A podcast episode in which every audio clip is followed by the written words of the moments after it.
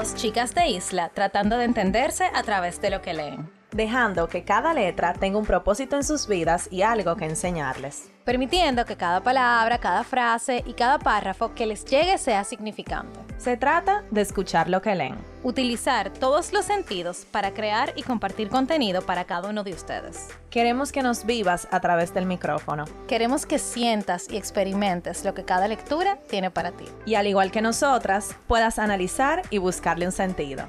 ¿Estás escuchando? Letras al aire.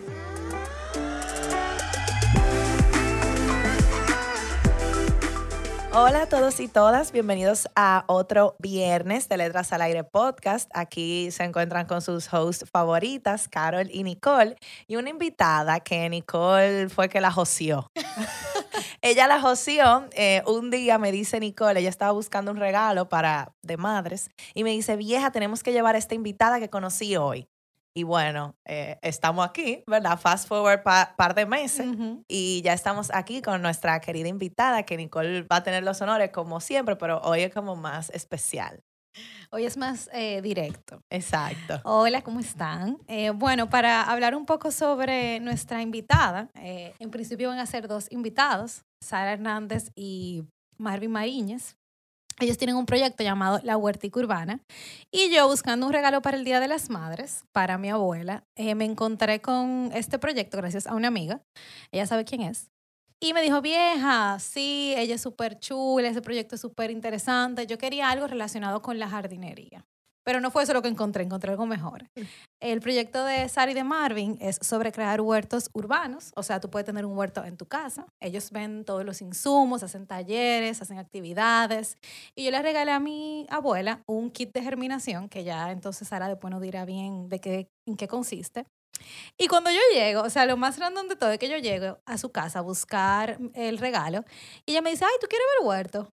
Y yo, sí, claro, ¿por qué no? Y cuando yo veo este espacio que ellos tienen, súper grande, o sea, donde está todo, todas las plantas, todos los insumos, una casetica muy linda, me quedo, wow, o sea, tú pasas por aquí, tú, tú, tú ni te imaginas que esto está aquí. Señor, y después de eso, yo le digo, dije, ay, Sara, ¿tú tienes hijos? Y ella dije, no. Y yo, ah, bueno, te iba a felicitar. Y ella, ay, bueno, hoy es mi cumpleaños. y yo, bueno, pues felicidades. Como sea, te toca. o sea, fue súper random. Y de verdad me encantó el proyecto. Eh, Sara tiene como una paz, ustedes se van a dar cuenta que transmite y se nota como la pasión. Entonces, nada, bienvenida. Gracias por tu tiempo, por estar aquí. Y de verdad se oye súper interesante. Cuando Nicole me lo contó, yo estaba dije, wow, qué heavy. No sé, vamos, vamos a darle para adelante, vamos a hablar. Esto es de libro, pero le damos, no importa. Bueno, así es. Un placer para mí estar aquí hoy el día con ustedes. De verdad que estoy muy feliz de que me hayan invitado. A mí siempre me gusta hablar sobre estas cosas porque es algo que me apasiona. Entonces, vamos a hablar sobre sembrar, sobre sembrar nuestros alimentos. Ok, mi primera pregunta sería, ¿cómo comienza este proyecto? Wow. Bueno, mira, es muy sencillo.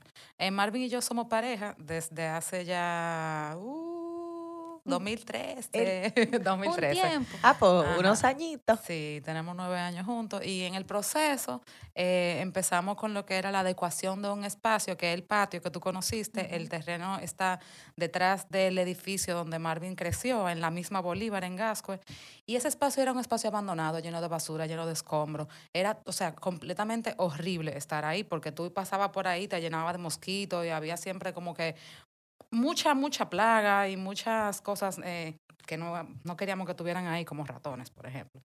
Eh, y bueno, nos dio en una época, creo que fue 2015 por ahí, nos dio la chikungunya, que andaba mucho, esas picaduras de mosquitos, y decidimos, no, aquí vamos a, limpiar. Y nos computamos, unos amigos, Marvin, yo, y nos pusimos a limpiar, a sacar escombros, a, a acostumbrar a los vecinos que no tiraran basura para allá. Y bueno, y de un momento, ah, había una mata en el patio que me trajo muchos recuerdos, eh, que era una mata de ajititi. El ajititi es un ají picante que es chiquitito así, que tú lo ves a simple vista, no parece ser eh, que te haga daño, pero pica como el DH. Y yo dije, ay, pero aquí hay una mata de ajititi, estaba de, decrépita así, la pobre mata, pero estaba llena de ajititi. Y yo dije, bueno, de aquí yo voy a sacar la semilla. Y me puse a sacar semilla, me puse a sembrar, y apareció esta pasión en nosotros de repente. Y bueno, Em, O sea, que no era algo que tú habías conectado antes de ese momento, como Bueno, esa pasión de, de sembrar. Yo siempre he sido la oveja verde de mi familia, siempre. O sea, siempre he tenido ese- esa pasión por el cuidado del medio ambiente, andar en bicicleta, eh, que tener esa relación con el, con el cuidado del planeta. Eh, yo soy maestra de profesión, eh, de nivel inicial. Tengo ya más de 10 años eh, siendo maestra y el año pasado me retiré de las aulas eh, para dedicarme full al, al proyecto. Ay, qué Eh, mi compañero Marvin, él es publicista. Entonces su historia es bastante diferente. Su historia es que, bueno, él estaba terminando la universidad en UNIBE y se estaba graduando de publicidad. Y para su proyecto de grado, eh, ya estábamos en el proceso de la siembra de plantitas, estábamos sembrando albahaca, sembrando tomate, y estábamos experimentando, leyendo mucho sobre el tema, porque aquí había muy poca información. Nos apoyamos mucho en diferentes documentales a, de- a nivel mundial. Y bueno, él dijo, bueno, vamos a soñar que tenemos un proyecto de verdad. Yo no quiero hacer una, un rebranding de un colgate por... Bueno, no sé si se puede decir eso. no quiero hacer un rebranding. eh, y voy a, vamos a inventarnos algo, vamos a crear un nombre, a crear un proyecto. Y no, a partir de ahí surgió el nombre, la huertica urbana, los colores, nuestro lema, sembremos lo nuestro, y toda una logística detrás. Y bueno, su tesis eh, fue de eso. Ok. Y ya la huertica urbana cuenta con dos tesis en UNIBE. Eh, la segunda tesis se creó el año pasado. Eh, una compañera de marketing digital hizo su tesis con una línea, bueno, no me acuerdo bien porque yo no sé de marketing, pero era algo de marketing y de la huertica. Y ya, bueno, ahora mismo tenemos dos tesis en UNIBE. Y han pasado muchas cosas a través de estos siete, ocho años que nosotros tenemos eh, fomentando la agricultura urbana en Santo Domingo. Exactamente, porque ustedes empezaron como algo de ustedes, o sea, de que bueno, vamos a empezar con nosotros a sembrar lo que vamos a consumir. Entonces, ¿cómo pasa eso? Hacer, o siempre fue con miras de, Devolverlo. ajá, devolverlo un, un, un emprendimiento. Al inicio no fue con esas miras. Al principio, los primeros años, hasta que Marvin o sea, creó la, su tesis y creamos nuestro nombre y todo se volvió mucho más formal en ese momento. Ya las personas nos conocían como las personas de la huertica. Oh, ellos, ellos siembran, ellos saben de plantas, hay que pedirle consejos. Y bueno, nuestro Instagram se volvió más, eh, bastante informativo. Y en la tesis de Marvin había una persona que nosotros le admiramos mucho. Ella se llama Paola De Cero, la tienda que está en Galería Ay, 360. sí, Ah, me sí, encanta. Bueno, ella es nuestra madre del proyecto, por así decirlo, nos empezó a invitar de una vez a charlas a través de a nivel nacional y nos, siempre nos estuvo conectando con el medio eh, medioambiental de Santo Domingo, con todas esas personas que se estaban hablando sobre esto y esa conexión fue vital para nosotros. Otra conexión muy importante que tuvimos en ese momento fue con Saura Muñiz de Terra Verde, un mercado orgánico que empezó siendo un mercado semanal en Galería 360 y nosotros somos amigos de ella y de su hermano. Y entonces ella nos invitó a que vendiéramos las plantas aromáticas que nosotros teníamos disponibles. Y nosotros fuimos un sábado, me acuerdo yo, con 60 plantas, eh, entre albahaca, menta, romero, hierbabuena. Ujú. Y las matas se vendieron en una hora. Y ahí fue Wow. el punto que nosotros dijimos, bueno, la gente está necesitando este tipo de, eh, de, de personas que lo ayuden. A, yo compro una mata en el supermercado y se me muere. Esas son las historias que nosotros más escuchamos. No hay como esa es cara, esa cara, esa representación de qué tú puedes hacer con esa mata en ese momento. Y ahora mismo hay bastantes proyectos que están hablando sobre agricultura urbana, agricultura regenerativa, sostenibilidad, permacultura, medio ambiente, que hace siete años no se veía tanto y ahora se ve. Y yo me siento muy orgullosa de haber sido parte de Claro, porque tú Ustedes son parte ajá, de ese camino. Y, o sea, yo no sé si existen, pero por lo menos el único proyecto que yo conozco que habla de agricultura urbana al nivel que ustedes lo hacen es el suyo. Y eso tiene que ser como que, wow, o sea, estamos aportando a la sociedad algo... Nuestra cuota. Bueno, de cuando- responsabilidad. De arena. Cuando nosotros dicen. empezamos, habían ya varias personas hablando un poquito sobre huertos y sobre el cuidado de plantas y demás. Eh, y, pero pocas, muy pocas personas. Todavía somos colegas, nos, nos conocemos y demás, nos apoyamos mucho unos de los otros. Pero ahora mismo, ahora mismo hay un grupo de personas que están haciendo una gama de cosas variadas. Tenemos personas que te venden las plantas solamente, tenemos personas que te hacen los huertos solamente, pero nosotros, ese es nuestro gerente, es nuestro marco diferenciador, que nosotros ofrecemos todos los servicios y todos los productos al mismo tiempo. Ok, aperísimo. Completo. Entonces, ¿qué ustedes quieren lograr con este proyecto? Básicamente aquí en, en este paisito, que mucho que lo necesita, pero cada quien tiene su, su visión individual. Bueno, mira, no sé si ustedes saben, pero el 30% de los alimentos que se producen a nivel mundial se desperdician o se pierden. Entonces, para nosotros ese dato es muy importante. Esos son 1.300 millones de toneladas anuales de comida. Entonces, nosotros queremos lograr que ese número baje, que más personas entiendan la importancia de cultivar nuestros alimentos de manera sostenible, porque no es lo mismo tú ir al supermercado y comprar lechuga, berenjena y un montón de cosas, a tú ir al supermercado y saber que esa lechuga duró 35 días para crecer, que la tuvieron que cuidar, que la tuvieron que mantener, que tuvo que viajar posiblemente más de 500 kilómetros para llegar a tu plato. Y eso es en el caso optimista de nosotros en República Dominicana. Mm, Pero hay países donde, como en Australia o como en Estados Unidos y Canadá, que su comida viaja miles y miles de kilómetros. Y eso que no se cultiva. Eh, que no se cultivan en esos, en esos lugares. Australia depende completamente de, la importación de sus, de sus alimentos, por ejemplo. Y, eso viene, o sea, eso tiene que afectar directamente a la salud de la gente, me imagino. Directamente a la salud de las personas totalmente, porque cultivar parte de tus alimentos, eh, tú obtienes mayor calidad nutricional. Exacto. Yo estaba viendo un documental recientemente eh, que hablaba sobre el valor nutricional de los alimentos y hace 100 años atrás nuestra comida contenía mucho mayor valor nutricional. Ahora mismo, porque antes la, comida se cultivaba cerca de uno, ahora mismo una manzana, por así decirlo, o una naranja pierde la vitamina C en las siguientes 72 horas de haberse cosechado del árbol. O sea que... Ya tú sabes. Y, tú no Cuando tú te la comes, jamás ni nunca. La pierde porque el, no es lo mismo cuando está todavía cargando energía a través de la misma planta, cogiendo nutrientes de las raíces y recibiendo la energía del sol. Entonces, por eso es que cultiva... O sea, nosotros no comemos los bagazos. Básicamente. Sí, básicamente. O sea, tú haces una dieta fit y tú te compras tu lechuga, te compras tus vegetales y todo lo demás, pero tú te estás comiendo la idea de toda esa nutrición. Exacto, es la idea. Entonces, es agua, básicamente. Wow. Y una pregunta, volviendo a lo que tú estabas diciendo, de que me llamó mucho la atención eso que tú dices, de que el 30 de la del 30% de la comida se pierde. O sea, quiero que recuperemos un poco esa idea. ¿Por qué se pierde? O sea, ¿qué es lo que pasa que se pierde tanta comida? Uf. Es un tema profundo. Agárrate ahí. Bueno, mira, eso se pierde antes de llegar a la distribución. Ya tú sabes. Ya tú sabes. Eso significa que en la mayoría de las cadenas alimentarias y que trabajan el tema del sector eh, de la comida de nuestro, del mundo, eh, no reciben ciertos alimentos porque se llama fashion food el término. La comida es fashion. Tiene que tener ciertos parámetros de estándares, tamaños, colores, eh, dobladuras. Mucha gente a veces dice, oh, mira, esta zanahoria sí es rara porque tiene un palito. O le salen, a veces te sale comida como media rara, pero a veces no. Entonces, es muy común en la agricultura eh, regenerativa, en la permacultura, ver ese tipo de alimentos, porque como nosotros, que somos todos diferentes, así es la comida también.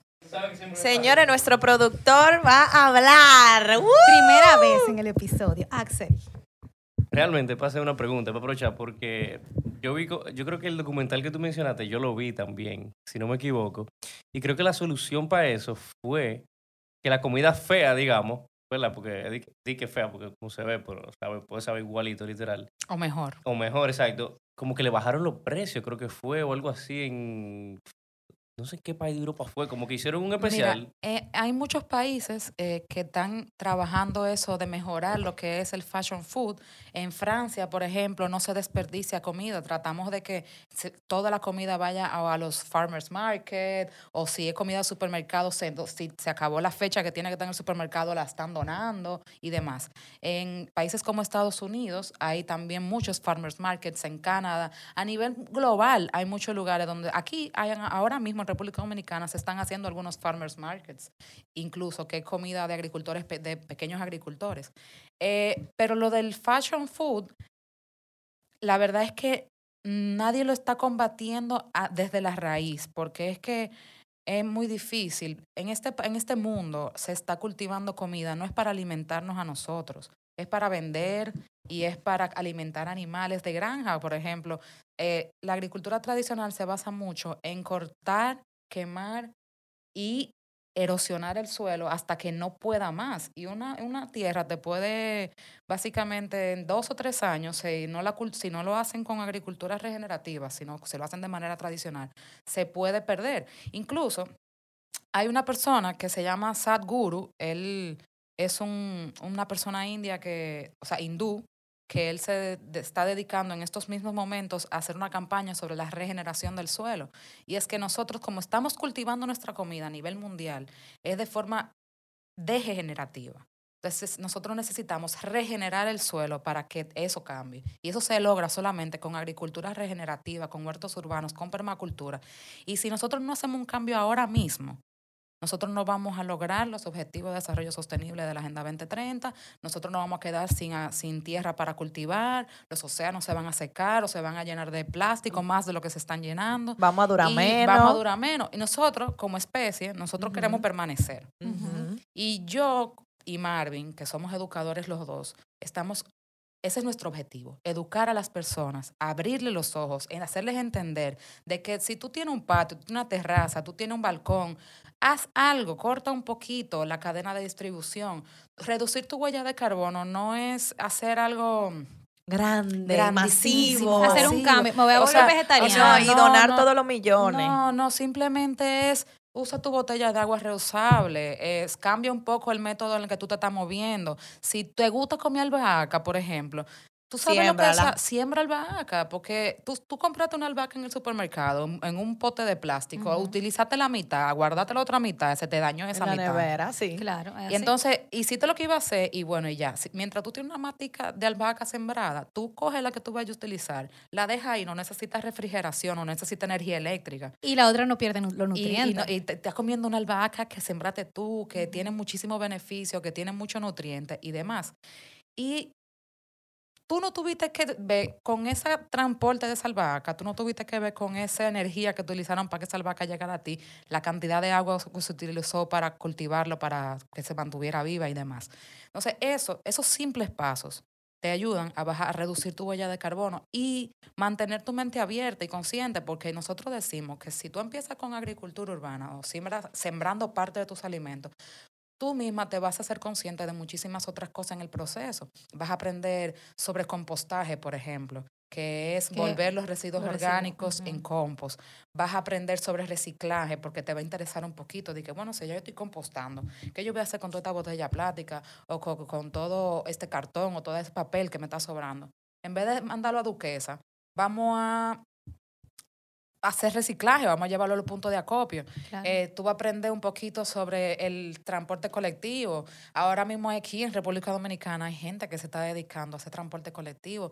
Tenemos también el, el transporte público, que aunque es una pena en este país, pero se está trabajando poco a poco para ir logrando ciertas cosas. Entonces, hay que empezar.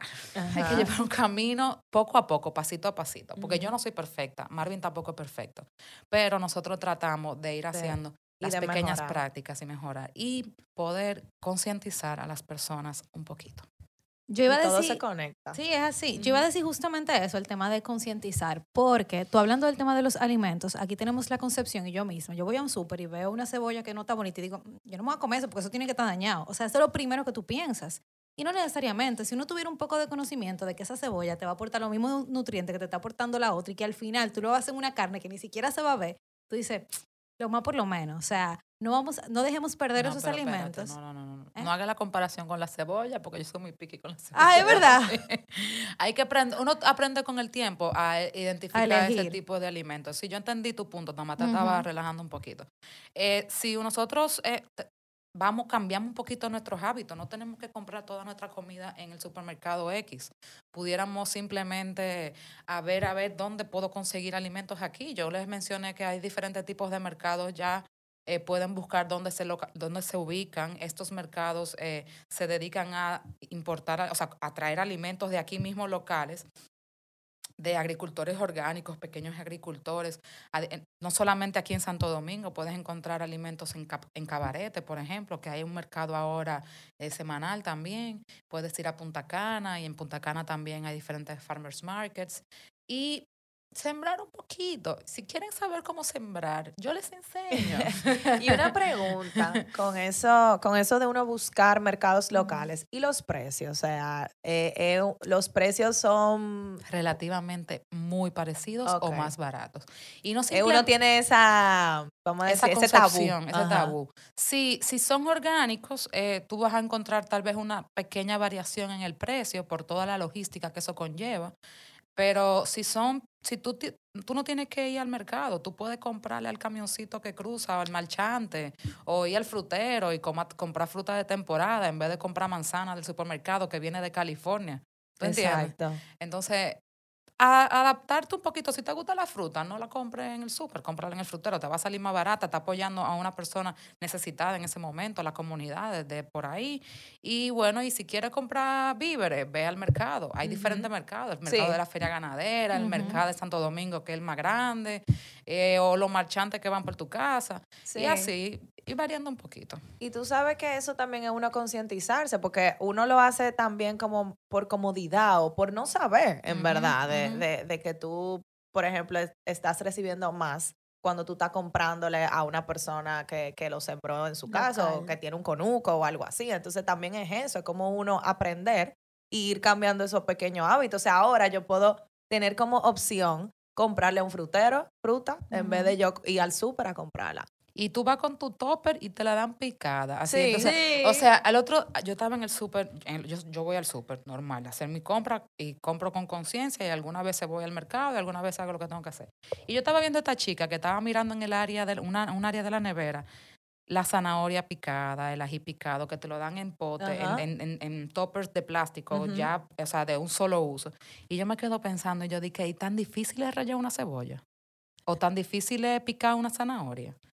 La gente, Es entonces, y ella feliz, tú la veías in- inocente, Dios mío, perdóname, por favor, por juzgarla, pero tú la veías así, dije, "Mm, mm", y mirando, y veía la ensala- el paquete de ensalada mixta también, y yo dije, dije, por favor, perdónala, que ella no sabe lo que hace. Sí, yo creo que Eh, eso también, que, que la gente no sabe el, el, La el background. Y no, y- exacto, y el background de, de- de llegar hasta ahí. Y Y, mira- de todo lo que implica. Y yo sé que ser adulto es difícil, porque yo me in- independicé hace poco y sé lo difícil que y lo cansón que es tener una vida y además tener un emprendimiento y tú sabes, ay, me voy a poner a picar un montón de cosas, ahora tengo que hacer mil prep. Bueno, es, saca un día, saca unos minutos. A veces tú te, tú te sorprendes, el iPhone te lo dice, cuántas horas tú te pasaste en el celular en la semana. No, no venga que tú no tienes tiempo.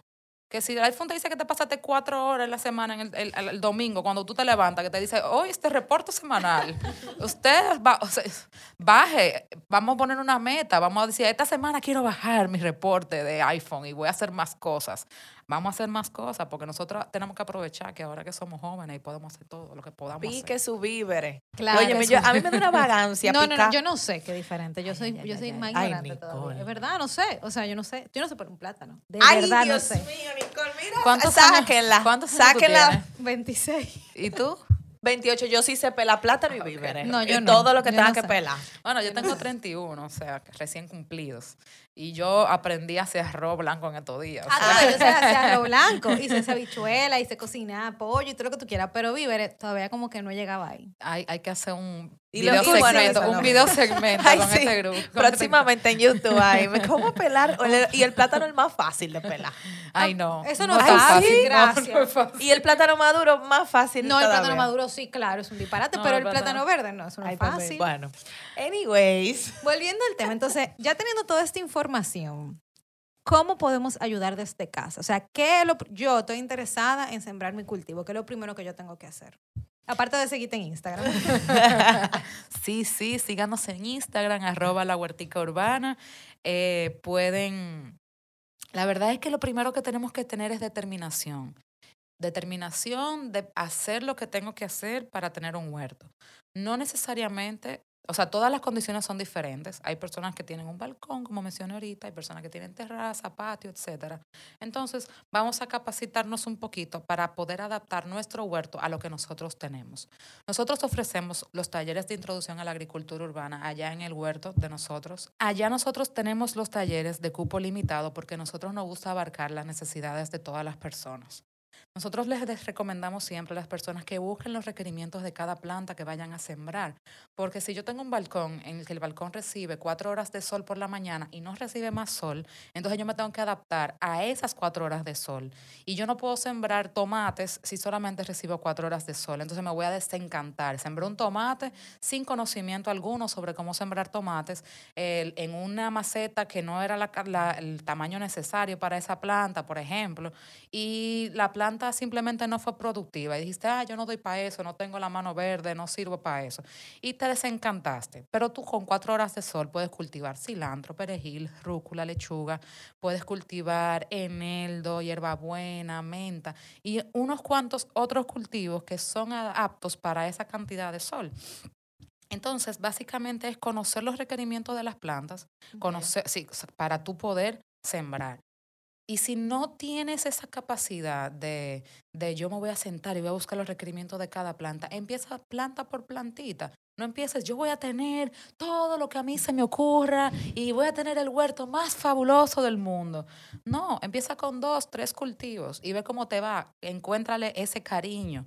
Aprende a tener esa, esa conexión con las plantas y date cuenta tú misma si te gusta, si te apasiona, si quieres seguir creciendo, si no quieres seguir creciendo, si tienes el tiempo para hacerlo, porque un huerto necesita por lo menos eh, media hora de cuidado al día. Si tu huerto es pequeño o mediano, porque hay que regarlo, hay que observarlo y demás. Entonces, hazlo no solamente porque te va a dar alimentos, sino porque te va a ayudar también a desconectarte para conectarte contigo mismo tener un huerto también, uno de los beneficios es que es terapéutico. Ya en otros países del mundo que están mucho más avanzados, hacen huertoterapia. Ay, Dios mío, qué Y hay centros, de, centros de psicología y de psiquiatría que te recomiendan seis y siete horas de huerto a la semana y que están adaptando sus centros con huertos para que no tengas que ir a buscarlo en otro lado, lo puedes hacer aquí. Entonces,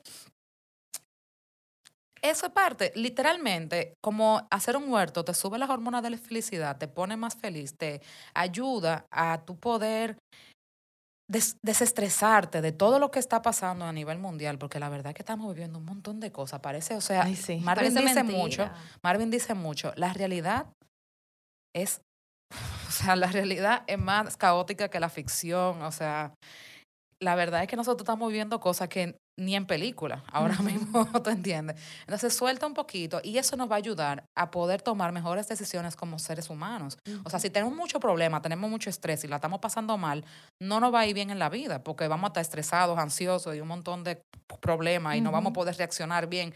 Antes, ah, me habló una gente mal, pa, pa, le di tres tiros. y, Gracias. O sea, perdón, pero, o sea, y no sé, no sé reaccionar ante las adversidades de la vida. Y eso es porque tenemos muchos niveles de estrés, muchos niveles de cortisona y estamos pasándola muy mal como ser humano. Si le bajamos todo eso y empezamos a subir los niveles de la felicidad y a pasarla mejor y a ser un poquito más pacíficos, vamos a poder sobrellevar y a enfrentar estas situaciones como seres humanos. Wow. O sea que no hay. No hay una excusa. no, y solo son beneficios, en verdad. O sea, beneficio para ti, para el que está al lado, para tu salud mental, tu salud física, o sea, de todo. Así es, así es. Wow, me encanta. Eh, Sara, mi otra pregunta sería: Tú hablaste mucho de, todo lo que ustedes han hecho, del proyecto y de cómo nosotros podemos ayudar en casa. Eh, ¿Cuáles serían esos retos que tú dicen que ha sido como lo más difícil durante todo este proceso que ustedes tienen, que ustedes tienen ya un buen tiempo trabajando? Bueno, mira, em, yo vengo de una familia muy trabajadora, eh, pero a la misma vez muy bohemia y muy artística. O sea, en mi caso, yo tuve que valérmela. Por, o sea, yo tuve mucha ayuda, yo fui, muy privilegiada, pero no soy del tipo de ayuda que te dice un tío, de que tú quieres montar un negocio, toma aquí, para el capital para tú montar negocio, ¿tú entiendes? Entonces, y Marvin, hijo único también, de madre soltera, y tuvimos eh, que todo lo que nosotros eh, ganábamos en el momento y todo lo que nosotros, aparte de nuestros salarios, lo que nosotros ganábamos en la huertica con la venta de plantas y demás, lo estábamos reinvirtiendo. Para nosotros eh, creer en este proyecto fue un motor para poder continuar, porque nosotros nos vimos momentos que decíamos de que no, esto no es sostenible, vamos a soltar todo, porque es que, o sea, hay que soltar. Y yo le decía, no, vamos a seguir un chimpa allá. Y bueno, en el 2020, que vino la pandemia, dijimos, vamos a regalar planta, vamos a regalar semillas, vamos a regalar información para que la gente no se vuelva loca en su casa, porque la verdad es que fueron las primeras dos semanas de, esa, de ese trancado que nos hicieron a nosotros en marzo, fueron terribles. y los otros meses consiguientes también fueron terribles, o sea, y pero en ese proceso, eh, para combatir un poquito la respuesta que te estoy dando, nosotros aplicamos a un premio de emprendimiento, el Impulsate Popular del Banco Popular, y ganamos.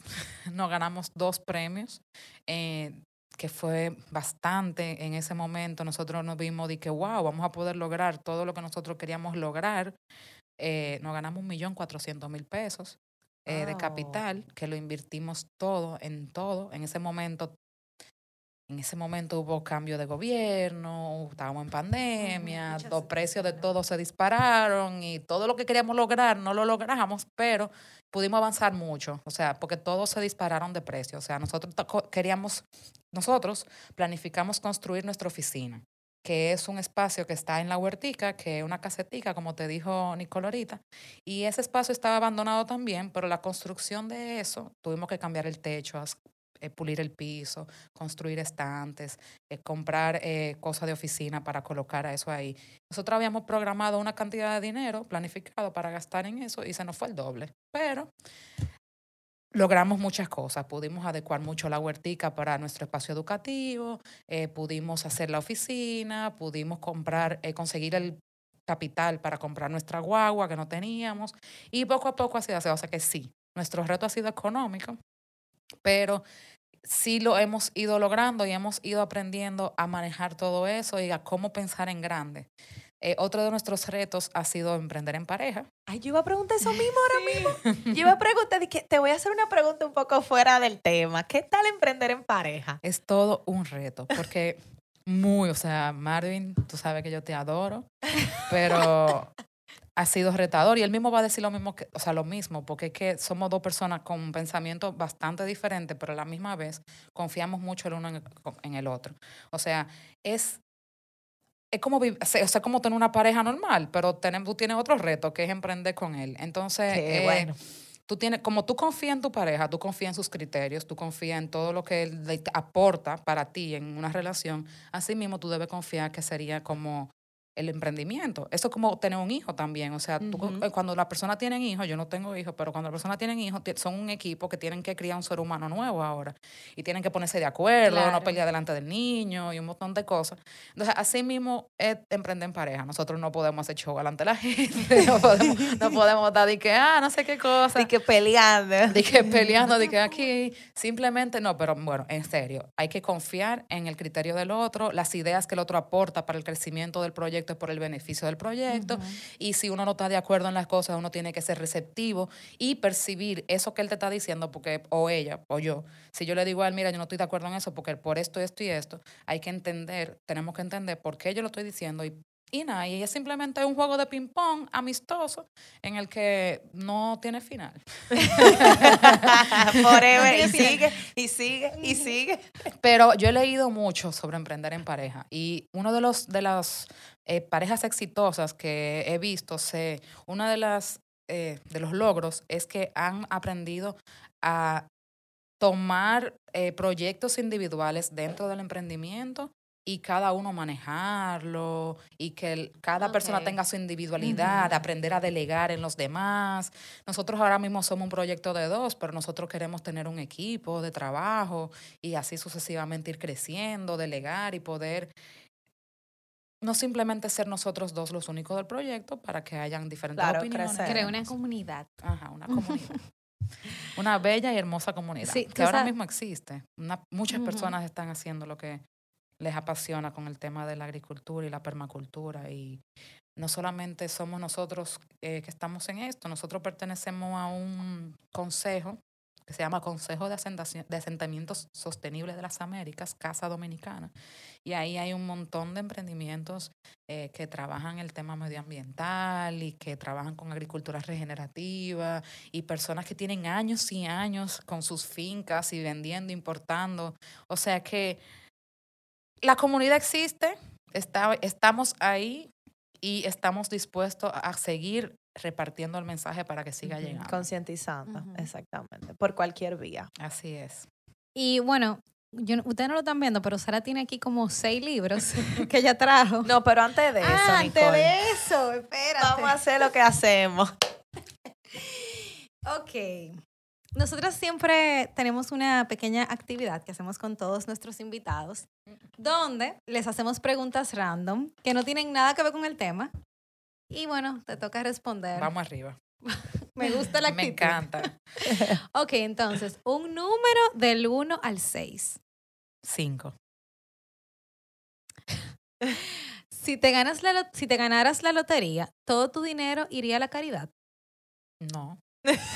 No todo mi dinero. Yo trabajaría Ah, para que poder ayudar a la caridad y poder hacer proyectos que ayuden a la comunidad, pero yo también necesito. Necesita, claro. Porque fuiste tú que lo jugaste. pues fui yo que me gané la lotería. O sea, Está bien, va- vamos a hacerte otra, vamos a hacerte otra. está bien. Del 1 al 6, exceptuando el 5. Tres. Ok. Si pudieras desinventar una cosa, ¿qué sería? Uf, está difícil. Desinventar una cosa. Eh, vamos a cortar eso en edición, el tiempo en el que yo tardo pensando. Tranquila. Eh, tin, tun, tun. Eh, ah, bueno. Las bombas nucleares. Uh, sí, full. O sea, Yo- ahorita yo dije. Instagram. Ey, yo no, No. desinventara Instagram. Ay. Porque, no, o sea, para mí, eh, yo, soy, yo soy fiel creyente de que las redes sociales son una buena herramienta. Lo el que ser pasa humano es que... es un ser humano que está basado, o sea, nosotros vivimos en comunidad siempre, o sea, Exacto. siempre estamos rodeados de personas. La verdad es que hay muchas cosas que se pueden desinventar, pero las redes sociales no creo que sean algo tan maligno como para... Y la verdad es que las bombas atómicas se inventaron por una razón que yo no estoy muy clara y que no fue necesariamente para hacer una bomba atómica, de eso estoy segura, pero Pero llegó. Pero llegó y, y ha hecho... hemos visto la consecuencia. Exacto. las bombas nucleares, sí, bueno. Volviendo a los libros, que Sara tiene aquí un sinnúmero de libros, eh, nos encanta, porque desde que yo le dije, ah, mira, mi podcast es de libro, pero tú hablas de eh, em, cultivar, y dije, no, no, no, yo tengo muchísimos libros, yo los voy a llevar todos. Entonces, eh, nada, háblanos sobre eso, los libros. ¿Qué podemos leer? ¿Cómo podemos aprender? ¿Qué autores nos interesan? Cuéntanos. Bueno, mira, el, hay un término que se llama permacultura, que yo lo he mencionado varias Sí, veces. yo te iba a preguntar, ¿qué es lo que es permacultura? No he da- dado la definición. Bueno, mira, la permacultura es un sistema de principios de diseño eh, agrícolas, económicos, políticos y sociales en el que basamos los patrones y las características en la naturaleza. O sea, la permacultura se divide en dos palabras, permacultura, y es en otros, en otra forma de explicarlo, es la cultura de permanencia. Entonces, nosotros todo lo que, nuestro estilo de vida, toda la forma en la que nosotros eh, vamos a construir, a vivir, a socializar, a hacer, lo vamos a hacer guiándonos de los patrones de la naturaleza. Entonces, básicamente eso es la permacultura y el padre de la permacultura es Bill Mollison.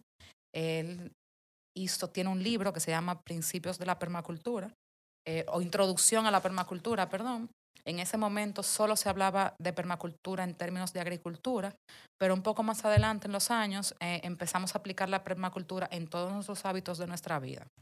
Eh, hay un autor que se llama John O'Nager, eh, que él habla sobre, es un, tiene un libro que se llama Permaculture Promise, de Permaculture Promise. Ese es mi libro favorito, porque te habla sobre los principios de la permacultura de una forma más llana y de una forma más eh, fácil de digerir. Es un libro que está en inglés, lo podemos encontrar en las plataformas eh, digitales eh, online, lo podemos comprar online a 14 dólares. Y la verdad es que También lo puedes buscar en la biblioteca de Unive, lo puedes ir a, a leer allá, está ahí. Y yo lo tengo, no lo encontré para traerlo, pero yo lo tengo. Como le mencioné ahorita, tengo una caja, pero bueno. Y es súper sencillo, súper fácil de leer, te habla, te explica súper claro las formas y por qué aplicar la permacultura en tu vida. También nosotros nos, apoyamos mucho en libros eh, boricuas. Tengo uno que se llama Sembrando y Sanando en Puerto Rico, eh, que es uno de nuestros libros que más nos ha ayudado también como aprender sobre cómo las comunidades de allá, cómo cultivan y siembran. Hay otro libro que también se llama Apuntes para una sustentabilidad jíbara, también es boricua. Y Campesino a Campesino. Este es un libro sobre algunas voces de Latinoamérica que hablan sobre cómo sembrar y llevar una vida un poquito más agroforestal. Eh, Edible Forest Gardens es también un libro de Dave Jack que habla un poquito sobre la visión ecológica y cómo nosotros podemos llevar un poco también la vida en permacultura. En, en internet hay muchos libros PDFs que son gratis para descargar también, que hablan de cómo cultivar en maceta, de cómo cultivar en pequeños espacios y demás. Aquí en República Dominicana hay muy pocos autores sobre agricultura orgánica, pero hay libros, yo tengo uno digital que te lo puedo mandar, y están estos folletos de manejo del suelo y también sobre la tecnología que se utiliza en la agricultura orgánica de República Dominicana, que son hechos por aquí mismo, por el, por el Agricultura y Medio Ambiente. Ah, son viejísimos, son del 2002 y 2001, y son folletos, pero la verdad es que tienen mucha información importante para poder cultivar parte de nuestros alimentos. Eh,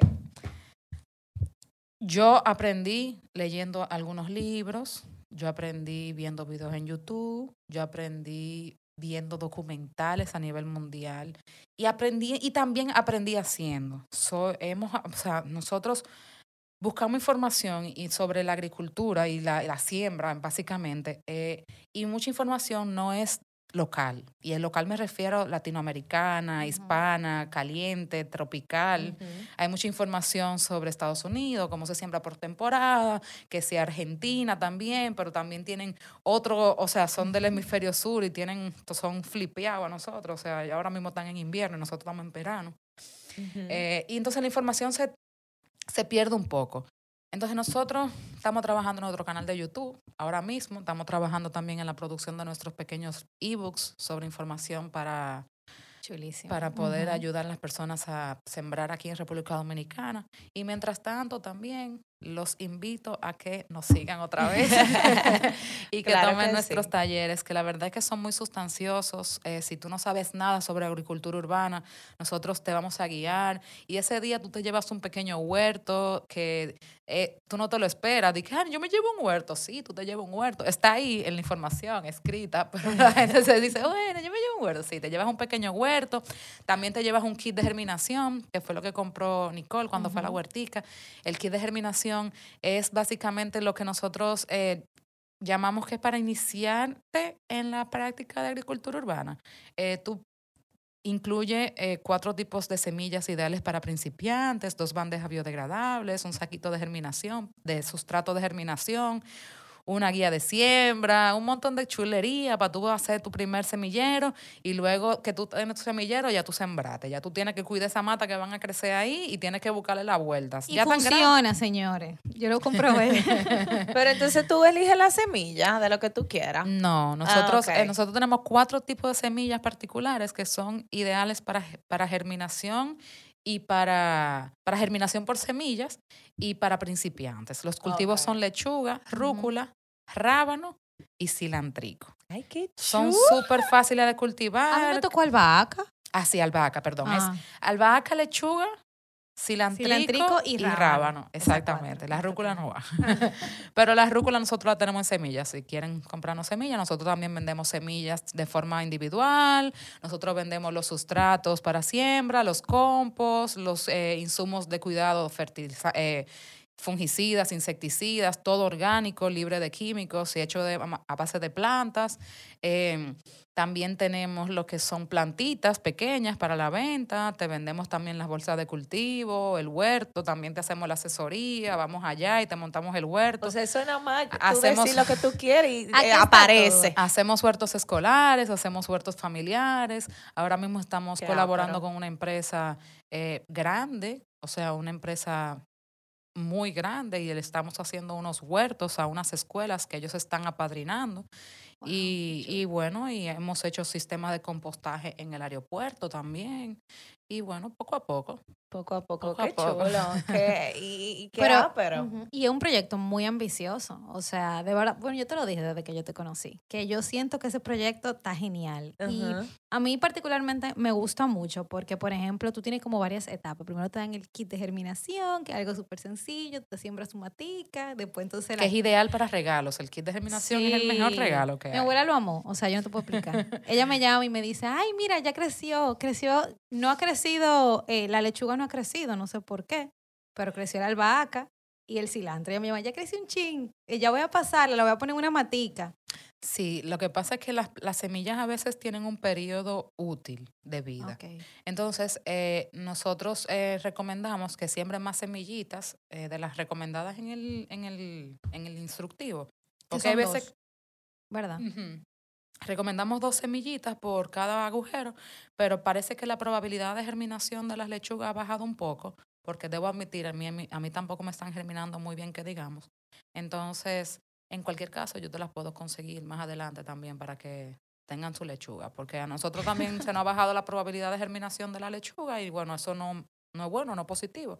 Pero bueno, estamos trabajando para eso. Todo es un proceso, los productos tienen su fecha de caducidad, algunas cosas se, si no las cuidas bien, pierden la probabilidad de que funcionen, se seca mucho el sustrato. Hay muchas cosas, hay mucha logística detrás de todo lo que nosotros hacemos y siempre tratamos de que todo termine en conforme. Si las plantas no le están germinando, entonces siempre tratamos de, de darle, que nos den ese feedback para nosotros darle respuesta rápidamente.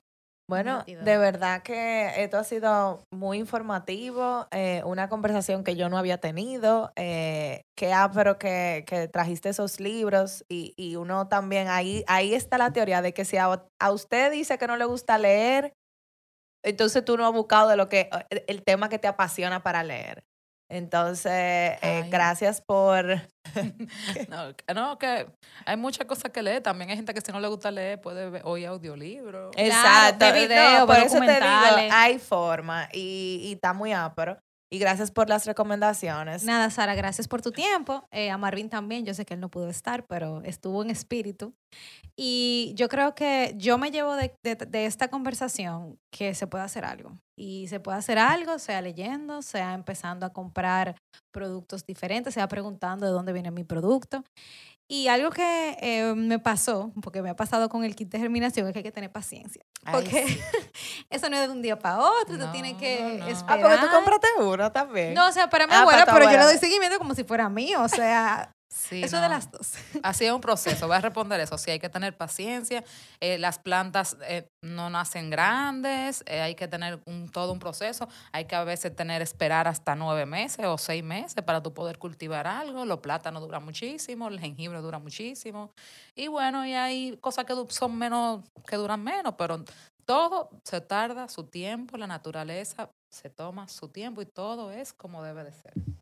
Qué pero Y no, y, y también que por lo menos a mí, y espero que también a las personas que nos están escuchando, nos inspiras a uno hacer un cambio, aunque sea algo muy pequeño, como comprarle fruta al frutero, tener nuestro primer kit de germinación, sembrar vaca. O sea, yo creo que, que con un poquito hacemos mucho. ¿no? Como dijimos, no necesitamos hacer la gran maravilla pa- para marcar una diferencia. Entonces, gracias por eso. Eh, está muy apro tu proyecto. Te deseamos mucho éxito, que siga creciendo y que a través de plataformas como estas, eh, tu, tu mensaje, su mensaje y el mensaje de toda una comunidad se pueda seguir.